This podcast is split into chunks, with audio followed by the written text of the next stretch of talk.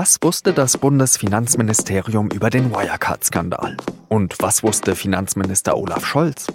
Die Opposition wirft dem SPD-Politiker vor, dass ihm der Betrug schon früher hätte auffallen müssen. Aber ist das überhaupt seine Aufgabe? Darüber habe ich mit Kerstin Gammelin gesprochen. Sie ist SZ-Hauptstadtkorrespondentin. Sie hören auf den Punkt am Mittwoch, den 22. Juli. Ich bin Jean-Marie Magro. Los geht's nach einer kurzen Werbung. Dieser Podcast wird präsentiert von Scalable Capital. Europas führender Robo-Advisor bietet mit dem neuen Prime Broker eine Trading Flatrate.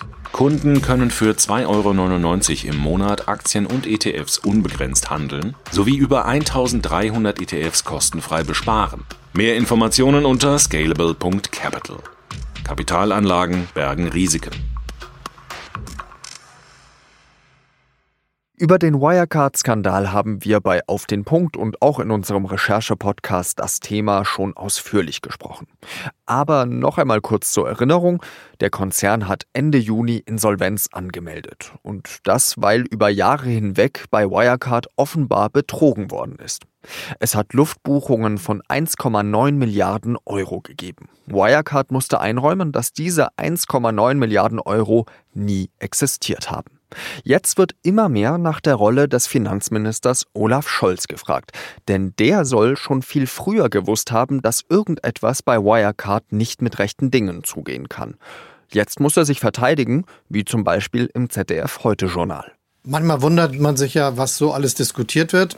Seit zehn Jahren wird diese Gesellschaft von einer sehr großen Wirtschaftsprüfungsgesellschaft geprüft, die einen guten Ruf hat, aber in den zehn Jahren nicht herausgefunden hat, was los ist.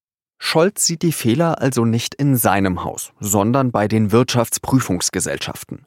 Vor allem bei EY, das jahrelang trotz vieler Verdachtsmomente Wirecard das Testat ausgestellt hat. Das Finanzministerium sei transparent, sagt Scholz. Weil wir zu denen zählen, die sich nicht wegducken, haben wir dafür gesorgt, dass alles, was man an Informationen zusammentragen kann, auf den Tisch gelegt wird. Das hat mittlerweile über 20 Seiten Umfang und da kann man lesen, wie viele Aktivitäten stattgefunden haben. Auf diesen 20 Seiten steht aber auch, dass Scholz schon vor eineinhalb Jahren Bescheid wusste, dass bei Wirecard vieles schieflaufen könnte. Deswegen sagen Grüne und Linke, der Finanzminister hätte damals viel entschiedener handeln müssen. Trifft Scholz also eine Mitschuld an dem Desaster um Wirecard? Darüber habe ich mit unserer Hauptstadtkorrespondentin Kerstin Gammelin gesprochen. Frau Gammelin, was wird denn Scholz, was wird dem Bundesfinanzministerium denn in der Sache Wirecard gerade konkret vorgeworfen? Also es wird dem Bundesfinanzministerium vorgeworfen, dass sie einfach Business as usual gemacht haben.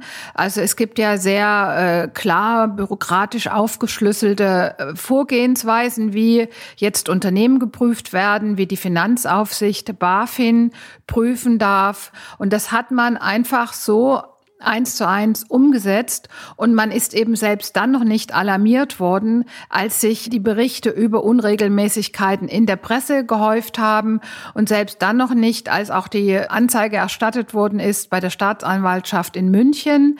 Und selbst dann noch nicht, wo die extra eingerichtete deutsche Finanzpolizei, als da auch Hinweise eingegangen sind. Und da sind inzwischen mehrere hundert Hinweise eingegangen und die ersten Hinweise, die darauf hingedeutet haben, dass es einen Verdacht gibt von Marktmanipulation und Geldwäsche, die stammen eben auch aus früheren Jahren 2016, 2017. Olaf Scholz sagt jetzt, das hängt jetzt eigentlich alles an einem Versäumnis der Wirtschaftsprüfungsgesellschaften, also EY äh, und eben der Deutschen Prüfgesellschaft.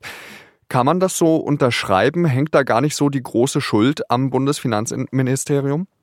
Also bisher ist ja noch nicht aufgeklärt, wer jetzt die Verantwortung dafür trägt, dass diese Machenschaften so lange unentdeckt bleiben konnten. Was wir sehen ist, dass EY, die Wirtschaftsprüfer, bis äh, 2019 und dafür 2018 eine fehlerfreie Bilanz testiert haben.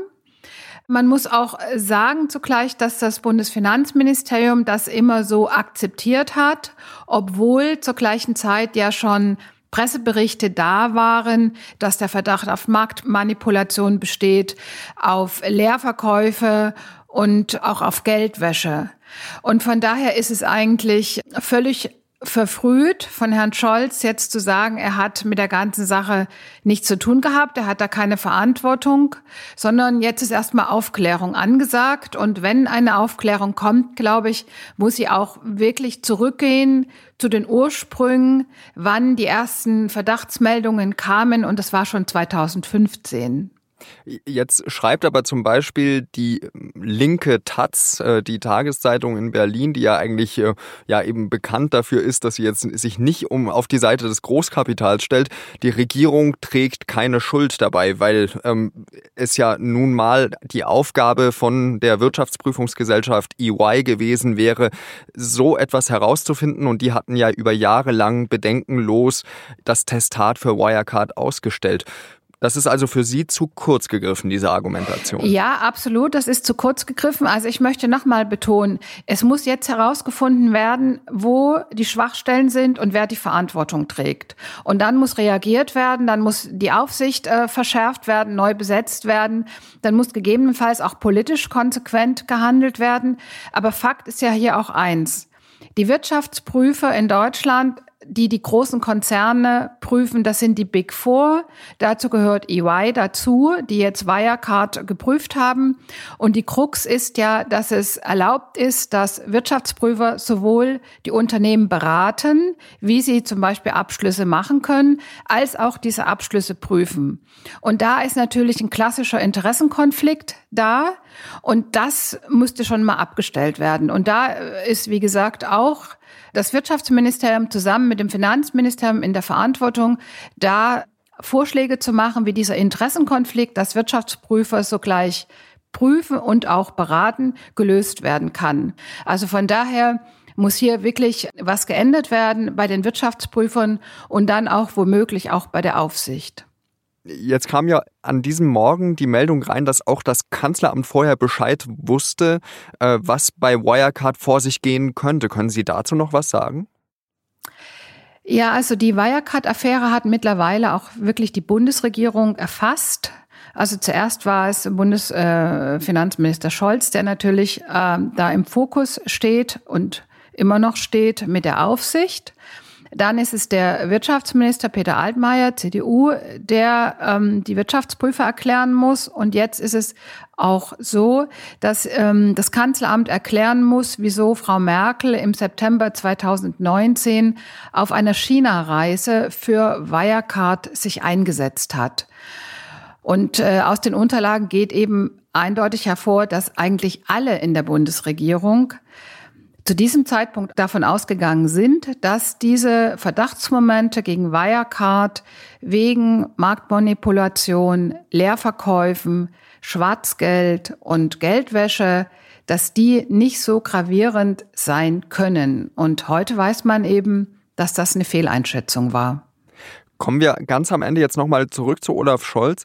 Der, das ja, ist ja ein offenes Geheimnis, traut sich das Kanzleramt zu und äh, wird wahrscheinlich eben auch der Kanzlerkandidat der SPD sein für die Bundestagswahl im nächsten Jahr. Könnte diese Geschichte mit Wirecard ihn da politisches Kapital kosten? Also diese Geschichte mit Wirecard kann, glaube ich, für SPD und Union schwierig werden. Wir haben nächste Woche eine Sitzung, Sondersitzung des Finanzausschusses, wo Herr Scholz, Herr Altmaier und möglicherweise auch ein Vertreter des Kanzleramts erscheinen sollen und die Sache aufklären sollen. Wenn das Parlament danach nicht zufrieden ist und einen Untersuchungsausschuss einsetzt, der dann im Herbst anfängt, wo auch der Wahlkampf anfangen sollte, dann wird es äh, sehr heikel für die Union, aber auch für Olaf Scholz und die SPD, weil äh, die SPD sich jetzt schon so darauf eingegruft hat, dass Olaf Scholz der einzig ernsthafte Bewerber ist, mit dem man in äh, den Wahlkampf ziehen kann als Kanzlerkandidat. Und da kommt natürlich die Affäre um Wirecard und ein ständiger Untersuchungsausschuss im Wahlkampf höchst ungelegen. Ganz herzlichen Dank für diese Einschätzung nach Berlin, Kerstin Gamelin. Danke. Nach unserem Gespräch hat die Staatsanwaltschaft München eine Pressekonferenz abgehalten. Sie hat drei Ex-Vorstände von Wirecard festgenommen. Darunter ist auch der Ex-Vorstandsvorsitzende Markus Braun. Er war zuvor auf Kaution freigelassen worden. Die Sprecherin der Staatsanwaltschaft sagte, dass den Beschuldigten seit Ende 2015 spätestens klar gewesen sei, dass der Wirecard-Konzern Verluste machte. Ein Viertel der Bilanzsumme habe es nicht gegeben. Die Anklagepunkte sind gewerbsmäßiger Bandenbetrug, Untreue, unrichtige Darstellung und Marktmanipulation. Der Konflikt zwischen China und den USA spitzt sich immer weiter zu. Jetzt muss China sein Konsulat in Houston schließen. Das hat die US-Regierung so angeordnet. Damit sollen geistiges Eigentum sowie private Daten von US-Bürgern geschützt werden. Die chinesischen Diplomaten sollen die Regeln des Gastlandes respektieren und sich nicht in innere Angelegenheiten einmischen, heißt es aus dem Weißen Haus. China hat schon mit Vergeltung gedroht. Ein Sprecher des Außenministeriums bezeichnet das Vorgehen als eine beispiellose Eskalation.